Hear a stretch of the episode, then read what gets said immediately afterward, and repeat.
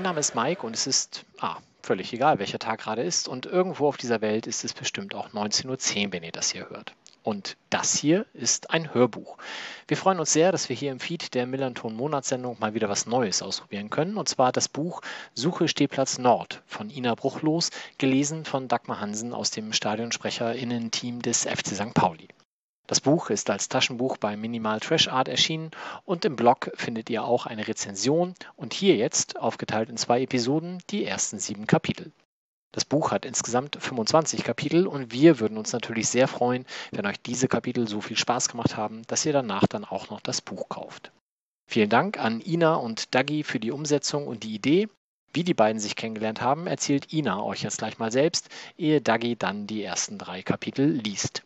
Die Kapitel 4 bis 7 hört ihr dann in der nächsten Episode, die wir in den nächsten Tagen veröffentlichen. Viel Spaß! Suche Stehplatz Nord. Das neue Buch von Ina Bruchlos erschien bei Minimal Trash Art, gelesen von Dagmar Hansen. Als ich wie gewohnt in die Mathildebar kam, um Teil der St. Pauli-Lesung zu werden, war der Laden schon recht voll. Das kann man sich in der heutigen Zeit nur noch schwer vorstellen, sind die Läden nicht mehr voll und mittlerweile sogar geschlossen. Ich ging zum Tresen, um das klassische Astra zu ordern und hörte die vertraute Stimme, die mir bei so vielen Heimspielen die Mannschaft vorstellte oder die gegnerischen Hooligans dazu aufforderte, keine Hooligans mehr zu sein, die Vätern erklärte, ihre Kinder abzuholen oder Fans zum Geburtstag gratulierte. Ich liebte diese Stimme. Sie war dunkel und warm und versinnbildlichte mit ihrem hanseatischen Wohlklang alles, was ich an unserem Verein so liebte. Die Sprecherin selbst sah ich dabei aus der Ferne, und weil meine Augen nicht gerade für ihre Sehschärfe bekannt sind, erkannte ich gerade einmal eine Frau, die in der Nähe des Mittelpunkts stand, meistens einen Elbsegler trug und war sofort froher Hoffnung, dass wir das Spiel heute für uns entschieden. Erkennen konnte ich sie, wie gesagt, nicht. Und deshalb erkannte ich sie auch nicht in der Mathilde-Bar, stattdessen diese Stimme, die ein Astra orderte und mir vertraut und heimisch vorkam. Ich sagte, die Stimme kenne ich, und dann sagte ich fragend, Daggy, als seien wir die besten Freundinnen, durch Zufall in die gleiche Kneipe gespült, und als müsse sie mich dementsprechend auch zuordnen können. Als hätte sie zumindest meine Stimme aus den 25.000 herausgehört, Walk on, klar, der Zwischenton war ich. Aber die arme Dagi konnte mich natürlich nicht kennen, geschweige denn irgendwo herausgehört haben. Was soll ich sagen? Wir hatten einen wunderschönen Abend.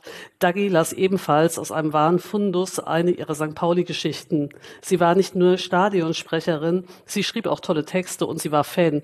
Ein vielleicht nicht unwesentliches Detail. Umso mehr freue ich mich, dass ausgerechnet Dagi meine Texte liest. Diese großartige Stimme, die wir alle aus dem Stadion kennen. Selbstverliebt werde ich meinen Texten lauschen und fremdverliebt Daggis Stimme. An dieser Stelle vielen Dank fürs Lesen und vielen Dank für die großartige Idee. Ich bin sehr stolz. Malta ist braun-weiß. Als wir vor gefühlt hundert Jahren im Urlaub auf Malta waren, deutete der Malteser am Strand, der mir Postkarten verkaufte, auf mein Gesicht, lächelte und sagte Evil. Ein wenig irritiert fragte ich, wie bitte? Ich war zu verblüfft, um meine spärlichen Englischkenntnisse zu sortieren. Ich sagte, wie bitte? So wie er evil antwortete, zum zweiten Mal. Wegen dieser Wiederholung, verbunden mit seinem freundlichen Lächeln, dachte ich mir, dass es sich um irgendein Missverständnis handeln musste. Europa hasste uns nicht mehr wie früher, außer vielleicht Holland, aber dort waren wir ja nicht. Ich beobachtete ihn jetzt genauer, und bei dieser Betrachtung stellte ich fest, dass er nicht direkt auf meinen Kopf deutete und auch die Augen nicht direkt in mein Gesicht sahen, sondern knapp darüber. Ich guckte jetzt auch nach oben, ein bisschen blödsinnig, ehrlich gesagt. Ich konnte ja nicht direkt seinem Blick folgen. Jetzt musste es so wirken, als suchte ich das Böse in den Wolken. Ich sah nach oben, bis meine Augen den unteren Rand meiner Kappe streiften, die ich endlich stumpfsinnig abnahm. Ich überlegte, ob dieses ominöse Wort irgendetwas mit meinem Cap zu tun hatte. Ohne darüber nachzudenken, hatte ich morgens mein St. Pauli-Cap auf den Kopf gesetzt, wobei auch genaueres Nachdenken an der Entscheidung nichts geändert hätte, ich hatte gar keine andere Mütze. Ich hatte am Rande bemerkt auch kein anderes Shirt und keine andere Jacke, keine andere Tasche und kein anderes Handtuch. Damals, in der pubertären Phase des Fanseins. Ich war relativ neu in Hamburg und noch neuer bei einem Verein, dessen Wesen ich noch nicht zu verstehen versuchte. Verwirrt hatte ich vor einiger Zeit im Stadion die rote Totenkopfflagge betrachtet, die über der Menge wehte, um gegen die anwachsende Kommerzialisierung zu demonstrieren. Im Grunde wehte sie gegen mich, was nichts machte. Ich bin es gewohnt, dass etwas gegen mich weht. Zu meiner Verteidigung muss ich sagen, dass ich nach jahrzehntelanger Fußballabstinenz, begründet in der Tatsache, dass meine Familie Sport in jeglicher Ausführung ablehnte, in Hamburg zum Fan schlechthin mutierte, mutieren musste. Ein entwicklungspsychologisches Phänomen, so wie die Kinder von Punks später Briefmarken sammeln, sammeln müssen und nicht Pfand oder halbgerauchte Kippen. Ich hatte beinahe alles, was der Fanshop zu bieten hatte. Ich war der personifizierte Verkaufsraum und so hatte sich auch das Tragen von allem und das Haben von allem so in meinem Alltag integriert, dass ich tatsächlich überhaupt nicht mehr darüber nachdachte, welche Signale ich in die Welt sandte. Der Malteser deutete auf den kleinen Totenkopf und sagte erneut Evil. Diesmal etwas verunsichert, hatte er wohl geglaubt, seine kleine Anspielung sei in wenigen Sekunden abgehandelt. Wahrscheinlich hatte er außerdem geglaubt, er verkaufe heute mehr als diese eine Postkarte, was er nicht getan hätte, hätte er gewusst, wie kleinlich und besserwisserisch St. Pauli-Fans sein können, denn hätte er das berücksichtigt, hätte er niemals auf mein Cap, sondern gleich in den Himmel gedeutet, weit weg von mir. Er hätte Evil gedacht und schönes Wetter gesagt. Sein Fehler war es, sich nicht richtig in der deutschen Vereinsgeschichte auszukennen, sein persönliches Pech, er sagte erneut Evil was ich mit leichtem Kopfschütteln beantwortete. Im Grunde konnte er froh sein, dass ich jetzt nicht mit der Geschichte der Hamburger Hafenstraße anfing. Ich mochte der Fanshop sein, aber ich war nicht die Clubgeschichte. Ich verhielt mich vorsichtig auf noch fremdem Gebiet. Es war offensichtlich, dass der Malteser mich ärgern wollte. Hartnäckig fügte er jetzt noch hinzu, dass ich gestern verloren hätte. You've lost yesterday, sagte er und grinste mittlerweile ein wenig verbittert, wie mir schien. Gestern hatte nämlich in einem spektakulären Spiel Bayern gegen Manchester verloren. Die Tatsache, dass Bayern in Deutschland lag, genügte ihm, um mich mit der Niederlage in Verbindung zu bringen. Nun war ich aber gar kein Bayern-Fan und sagte, dass ich kein Bayern-Fan sei. St. Pauli, you know? Ich tippte auf den Totenkopf. Hamburg. Er verstand nicht. Und dann halt eben doch die Hafenstraße, das volle Programm. Jetzt hatte er Pech gehabt. Jetzt ganz von vorne. Kennen Sie Volker Ippich? Kannte er nicht. Und wollen Sie ihn kennenlernen? Kleiner Scherz. Ich sei kein Bayern-Fan, antwortete ich wahrheitsgemäß, und er sagte nichts mehr. Bevor ich zum Fanshop mutierte, hatte ich nicht gewusst, wie viel Fachkenntnis das Reden über einen scheinbar simplen Ballsport erfordert. Man konnte nie ungestraft das Falsche, man konnte auch nicht ungestraft das Richtige, man konnte eigentlich überhaupt nichts ungestraft äußern.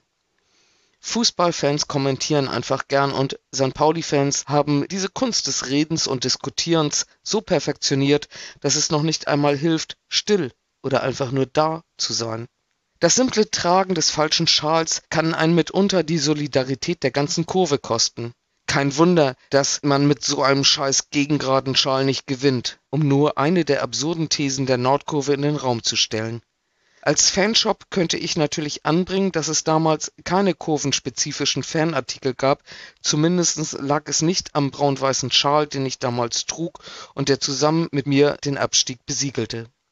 Auf eBay verkaufte einmal ein Ultra Ultrabettwäsche, bei der wir uns fragten, ob es genügte, dass ein Ultra darin geschlafen hatte, um sie zu dem zu machen, was sie eindeutig nicht war ich kaufte auf Malta diese Postkarte und quetschte mich wieder unter den kleinen Sonnenschirm neben meine Freundin. Vor uns lagen zwei Badenixen, die ihre langen Rasterhaare synchron über den Liegestuhl warfen. Die Haare lagen da wie hingegossen, ein perfekt ausgewogenes, ein symmetrisches Bild das ich sofort fotografieren musste. Plötzlich tauchte ein etwa 40-jähriger Deutscher in meinem Blickfeld auf. Er fragte mich, ob er ein Foto von uns machen könne. Zunächst fühlte ich mich ertappt, meine Linse zielte immer noch auf die beiden Nixen und ich war heilfroh, dass sie etwas anhatten. Ich hätte kaum erklären können, dass mich die lustige Symmetrie der Haare interessierten. Ausreden wie es könnten auch Männer sein, nein, es habe nichts mit den goldbraunen Körpern zu tun, die Haare, lustig, oder? Wie sie da hängen? Im zweiten Moment war ich irritiert, warum dieser Mann uns und nicht die Nixon fotografieren wollten. Hatten Männer, wie ich dachte, doch lieber sonnengebräunte Südseeschönheiten als bleiche, postkartenschreibende Kurzhaarfrisuren in ihrem Fotobuch. Wir nickten irritiert und lächelten mit unseren Hasenzähnchen. Schließlich fragte ich ihn, warum er eigentlich uns fotografiere. Er meinte, er sei mit seiner Frau nach Malta geflogen, obwohl er persönlich lieber in Hamburg geblieben wäre. Sie habe behauptet, Sie wolle einfach irgendwo hin, wo sie nicht mit seinem Verein belästigt werde, wo es kein Astra und keine Fans gebe. Malta sei eine St. Pauli-freie Zone, habe seine Frau gemeint. Sie habe irgendwohin gewollt, wo St. Pauli keine Rolle spielt, während er beteuert habe, St. Pauli-Fans seien überall und St. Pauli spiele immer eine Rolle. Er lächelte triumphierend, während ich auf den Astra-Flock sah, der wie ein Brett auf meinem Shirt prangte, dann auf das Handtuch und die Tasche und das Shirt meiner Freundin. Ich fragte mich, wie er seine Frau kennengelernt hatte und was genau er mit dem Foto bezweckte. Vielleicht sollte er lieber eine Karte kaufen, ihr zuliebe, von einem unbescholtenen Malteser, für den alle Deutschen Bayern waren. Wenig später warteten wir auf einen dieser typischen Malteser Busse, der uns zum Hotel zurückbringen sollte. In der letzten Bankreihe saß eine Gruppe älterer Männer. Sie sahen mich an und lächelten, das heißt, sie sahen mich nicht direkt an, sondern knapp über mich hinweg, was ich mittlerweile schon kannte. Sie lächelten meinem Cap zu, so viel war sicher. Oder litt ich mittlerweile unter Wahnvorstellungen? Leider sprachen sie jetzt noch nicht einmal mehr Englisch. Hummel, Hummel, murmelten sie freudig im Chor. Mittlerweile hatte ich das Gefühl, auf meinem Kopf lastete ein Manifest, die gesammelten Hieroglyphen aller fremdländischen Königsgräber gemeinsam, aller Täler, aller Könige, Pamphlete, Lexika. Jeder las meinen Hut, und was weitaus beunruhigender war, jeder verstand ihn. Hüte können sprechen, sie kommunizieren mit der Welt, nur nicht mit mir. Wie konnte ich etwas besitzen, was ich nicht verstand? Wie gesagt, ich war relativ neu in Hamburg, aber in diesem Moment war es nicht die Stadt, die mich verunsicherte, sondern der Stadtteil. Ich dachte St. Pauli und fühlte Ochsenzoll. Die alten Männer betrachteten mich noch fünf Sekunden freudig, doch als ich nicht reagierte, schienen sie enttäuscht. Die Gutu-Stimmung drohte in Resignation zu kippen. Hatten sie mein Cap falsch gedeutet? War ich nicht Luke Skywalker? Plötzlich hörte ich ein irritierendes, aber befreiendes Moors Moors hinter meinem Rücken. Die gute Fee des Westens hatte mich gerettet. Na also, sagte die kleine Gruppe sichtlich erleichtert, geht doch. Sie hatten sich nicht in meinem Cap getäuscht. Ich war zwar nicht Luke Skywalker, aber meine Freundin kam aus Hamburg und das schien ohnehin wichtiger. Auf meinem Sitz drehte ich mein Cap in den Händen. Was war das? fragte ich flüsternd. Ich erklär's dir im Hotel, sagte Chris. Wie konnte eine Kappe Evil und Hummel Hummel sein? Ich konnte nichts Hummeliges entdecken. War das ein Tier? Aber ich konnte auch kein Tier entdecken. Vorsichtshalber steckte ich meine Mütze in die Tasche. Wer wusste schon, wem wir noch so begegneten? Vielleicht Pantau oder dem HSV oder anderen Tieren?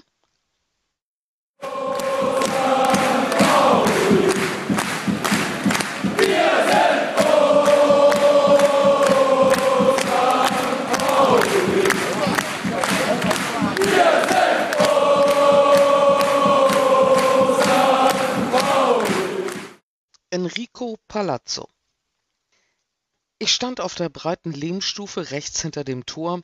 Was sich damals auf dem Rasen abspielte, war für meine Augen ungewöhnlich, wie ja allein schon dieser Ballsport an sich für mich ungewöhnlich war. Ich hatte damals noch nie ein Fußballspiel verfolgt und demnach keine Ahnung, was Dreierketten, Viererketten und Mann, geschweige denn Raumdeckung betraf. So starrte ich konzentriert und völlig unvoreingenommen auf das Grün, sah den Ball und den ballführenden Spieler und aus den Augenwinkeln einen braun-weißen, der angerauscht kam, um wenig später unkontrolliert direkt in den Mann zu grätschen, so dass dieser vornüberfiel und sich schmerzverzerrt das Bein hielt. Was ich zu diesem Zeitpunkt noch nicht wusste, war, dass sich auch in den folgenden Spielen alle gefoulten Spieler in genau dieser Haltung das Bein halten würden. Sie würden es dicht an den Körper ziehen, schreien und von rechts nach links rollen, im Grunde genommen ein perfektes Anleitungsbild für Rückenbalance 2. Es kam einer einstudierten Choreografie gleich, denn auch in allen darauffolgenden Spielen hielten sie sich das Bein wenn die untere Hälfte des Körpers brachial vom Gegner getroffen wurde und den Kopf sollte die obere Hälfte betroffen sein. Selten hielten sie sich den Arm oder den Rücken. Der faulende Spieler dagegen versuchte sich meist unbeteiligt zu geben, ging weg, wenn der Schiri kam oder band sich die Schuhe zu, was er häufig und gerne tat. Manchmal formte er mit den Händen einen Ball, den er angeblich gespielt habe. Ball, schien er pantomimisch zu rufen. Ellbogen, schien der Schiedsrichter zu antworten und machte eine ruckhafte Bewegung mit dem Arm, vielleicht damit wir von unseren Rängen aus dem Konflikt folgen konnten.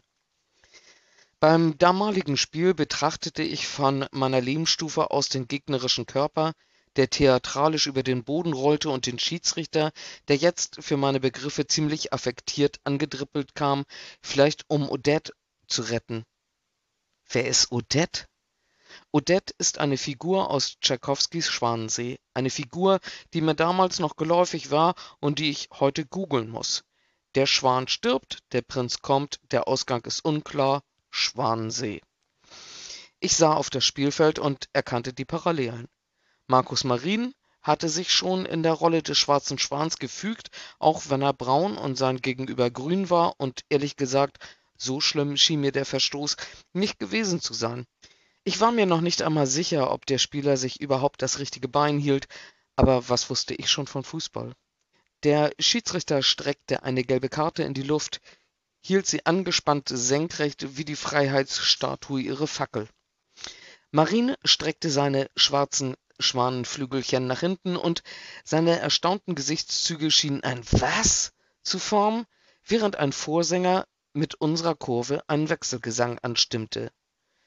Das ist gar kein Schiedsrichter, das ist Enrico Palazzo. Enrico Palazzo. Ich fragte Chris, wer Enrico Palazzo gewesen sei. Ich vermutete einen schlechten italienischen Schiri, der irgendwann in grauer Vorzeit einem Spieler Unrecht getan hatte. Wer sollte es auch sonst sein? Der Prinz war's nicht, dazu guckte er viel zu analytisch auf das sich krümmende Tierchen hinunter, völlig unempathisch, wie ich fand. Aber vielleicht handelt es sich ja auch um eine Inszenierung von Ruth Berghaus. Chris zuckte mit den Schultern und auch das Grüppchen neben mir, das, wie ich sehr viel später erfuhr, aus drei Müllfahrern bestand, konnte mir nicht weiterhelfen. Enrico Palazzo ist ein Typ aus dem Film Die nackte Kanone, der sich als Schiedsrichter verkleidet, in Wahrheit aber Opernsänger ist, wurde ich von meinem Nachbarn aufgeklärt. Gut, dachte ich, ein verkleideter Opernsänger. Das Publikum zweifelt seine Entscheidung an, folgerte ich messerscharf. Zu Recht, dachte ich damals. Noch hatte ich dieses solide Vertrauen in Mehrheitsentscheidungen. Wir waren viele und der Schiri allein, sah man großzügig über seine Linienrichter hinweg. Natürlich sahen 50.000 Augen mehr als zwei, auch wenn von den 50.000 20.000 in Bier schwammen und ganz offensichtlich gar nichts mehr sahen und dieses gar nichts auch noch verschwommen. Gerechterweise muss man aber hinzufügen, dass ein Großteil der Bierseligen nicht schimpfte, sie hatten die Szene gar nicht mitbekommen. Deshalb grölten sie lieber alternativ in einer monotonen Tonlage San Paule. Damit lag man schließlich nie falsch. Im Laufe der Jahre habe ich ligaübergreifend sehr viele Spiele gesehen und dementsprechend auch viele Schiedsrichter. Im Laufe der Jahre wurde ich noch voreingenommener, was die unparteiische Einstellung der Unparteiischen angeht. Ich zweifle grundsätzlich jede Entscheidung, die gegen uns gefällt wird, an und vermute Antipathie oder unlautere Verwicklung im Wettwesen. Letzten Endes bin ich vom Zuschauer zum Fan geworden, weshalb es mir sehr schwer fällt, gerecht über eine Sache zu urteilen. Chris spricht von einer braun-weißen Brille und meine Gedanken formen daraus ein Fernrohr, das nur uns sieht, während die Gegner im verschwommenen Nebel ihrer Heimfarben verschwinden. Nie würde ich Hey rufen, wenn einer unserer Spieler fault. Tut das dagegen der Gegner, rufe ich Hey und gucke erbost auf den Linienrichter, der die Schweinerei doch gesehen haben muss. Aber nein, noch nicht einmal Einwurf. Dasselbe gilt grundsätzlich für alle Abseitsentscheidungen. Schläft denn dieser Typ an der Seitenlinie gänzlich oder kommt er aus Rostock? Ich erinnere mich deutlich an eine Abseitsentscheidung, die das gesamte Stadion zum Kochen brachte. Sogar die Spieler waren aufgebracht und beschimpften abwechselnd Schiri und Linienrichter. Am wütendsten schien Fabio Morena, der sich beinahe besinnungslos fast schon in einen anderen Aggregatzustand hineinpöbelte. Als wir zu Hause die Wiederholung betrachteten, stellten wir fest, dass ausgerechnet Morena der Spieler gewesen war, der das Abseits aufgehoben hatte und das nicht nur um eine Fußspitze.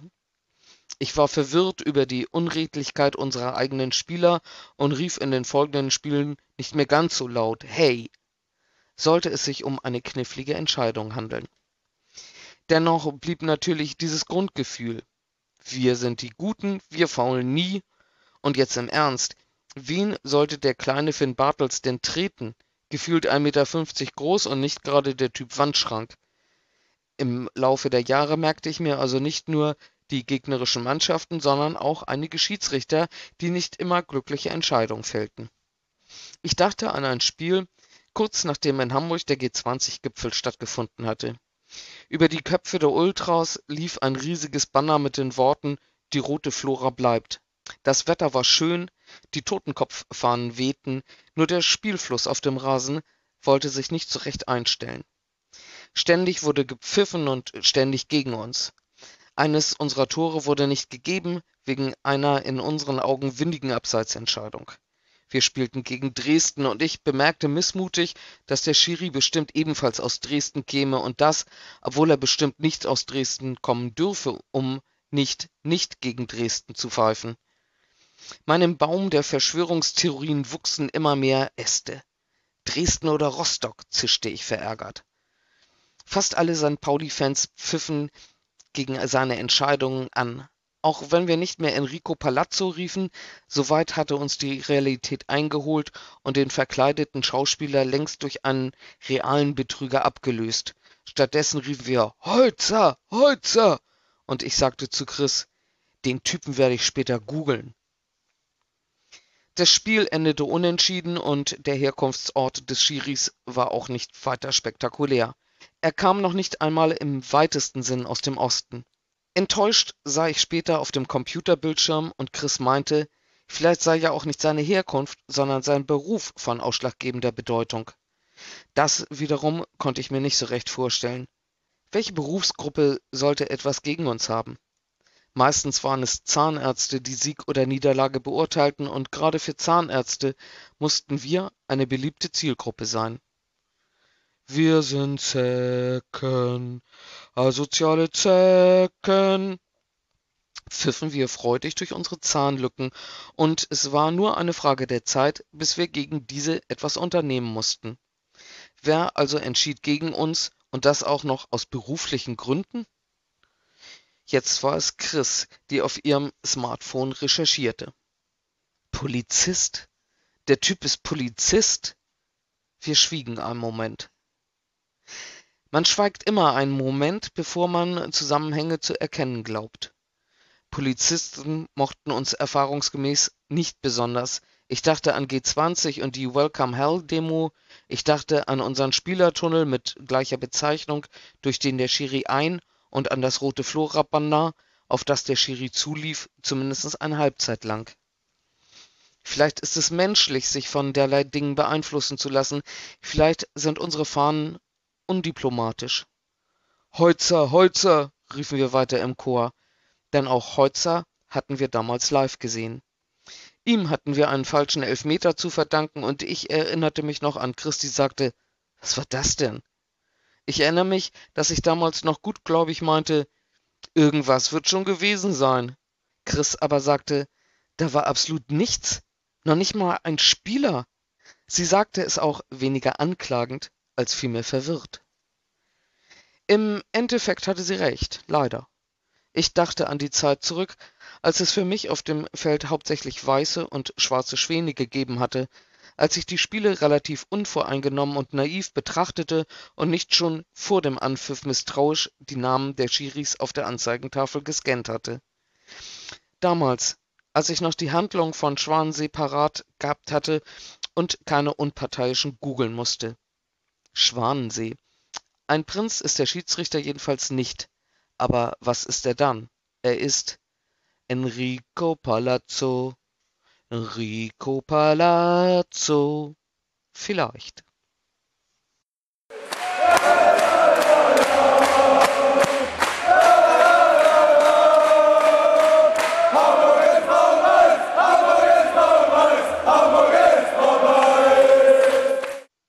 Fernausstattung. Saskia stand im Stadion fröstelnd neben mir. Das hatte zwei Gründe. Der erste war leicht zu verstehen, denn das Fußballleben spielt sich hauptsächlich in der unangenehmeren Hälfte des Jahres ab, von Sommerfußball keine Rede. Sommerfußball wird selten gespielt und das abschätzige Was denn das für ein Sommerfußball bezieht sich wohl eher auf die Qualität der Spiele und weniger auf die Durchschnittstemperatur am Millerntor und allein schon deshalb musste Saskia frösteln. Der zweite Grund, warum sie das tat, war schon weniger gut zu verstehen. Sie trug ein dünnes Jäckchen, während ihr Freund Jens schichtweise mit unterschiedlichen St. Pauli-Utensilien eingekleidet war, um den Witterungsbedingungen zu trotzen und auf Temperaturschwankungen sofort reagieren zu können. Saskia war zum ersten Mal im Stadion. Warum hatte Jens seine Freundin nicht vorgewarnt? Und warum sang er stattdessen, seinen Astra-Becher schwenkend, Niemand siegt am Millantor, was auch noch gelogen war? Warum war sie überhaupt mit im Stadion? Sie schien nicht der Typ Mensch, den der Ausgang des Spiels interessierte.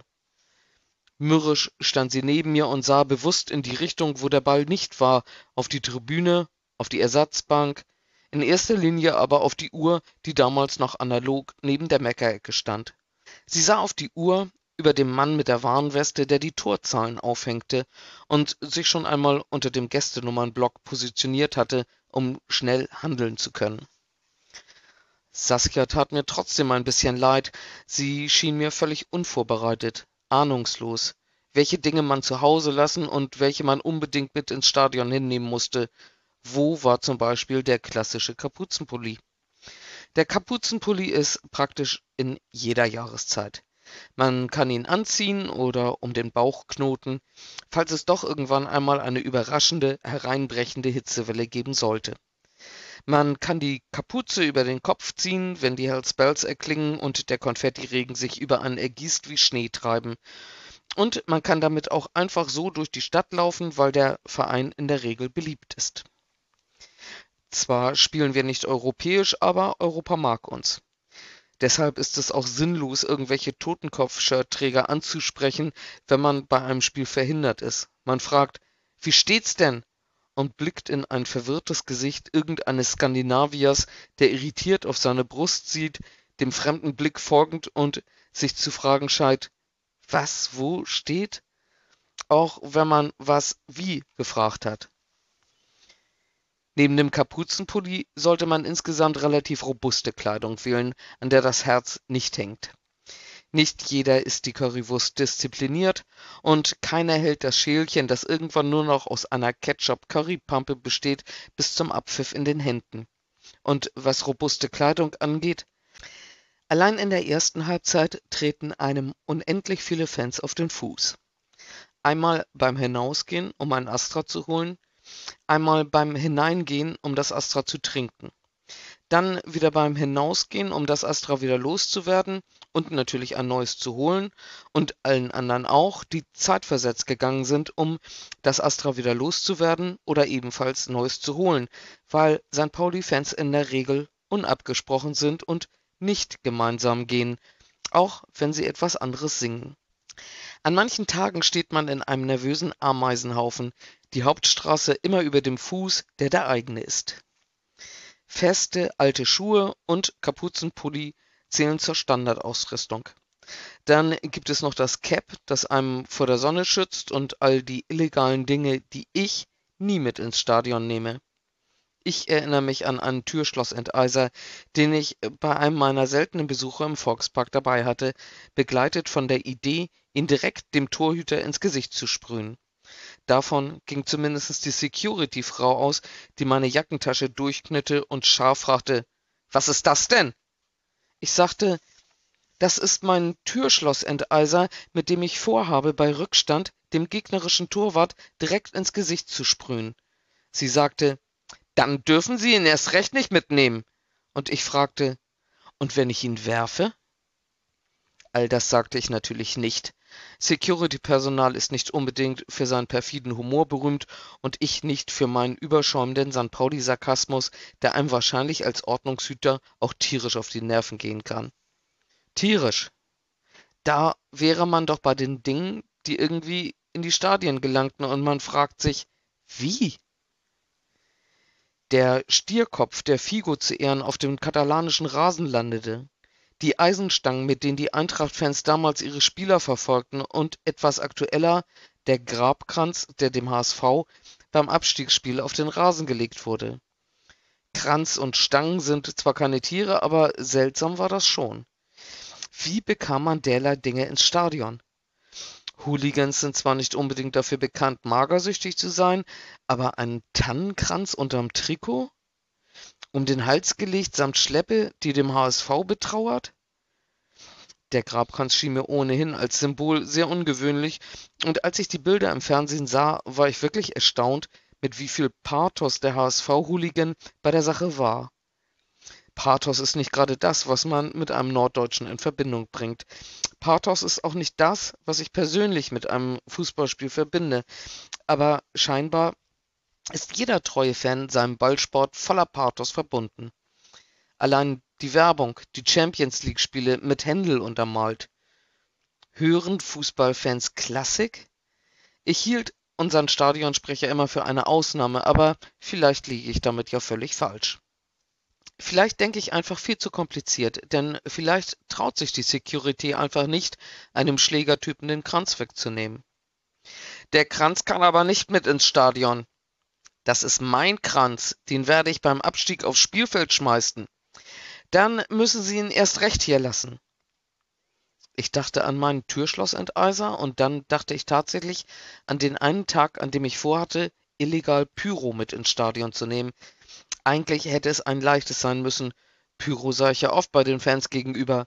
Jeder Ultra schien damit bewaffnet, Pyro in allen möglichen Ausführungen und immer in den Farben des heimischen Vereins. Ich bildete mir ein, harmloser zu wirken als der typische Zündler. Aber schon in der Schlange wurde ich unsicher. Ich dachte an Stadionverbot und Entzug der Dauerkarte. Frauen wurden ohnehin genauer durchsucht, weil es weniger gab. Im Durchschnitt hatte die weibliche Ordnungskraft fünfmal so viel Zeit wie der Ordnungshüter beim Durchforsten der männlichen Innentaschen. Ich fragte Chris und konnte glücklicherweise ihr Herz erweichen. Hier, nimm, sagte ich mit zittrigen Händen. Na gut, sagte Chris. Du bist eben ein Weichei. Das war ich wohl. Trotzdem war ich froh, als meine Wunderkerzen in ihrer Jackentasche verschwanden.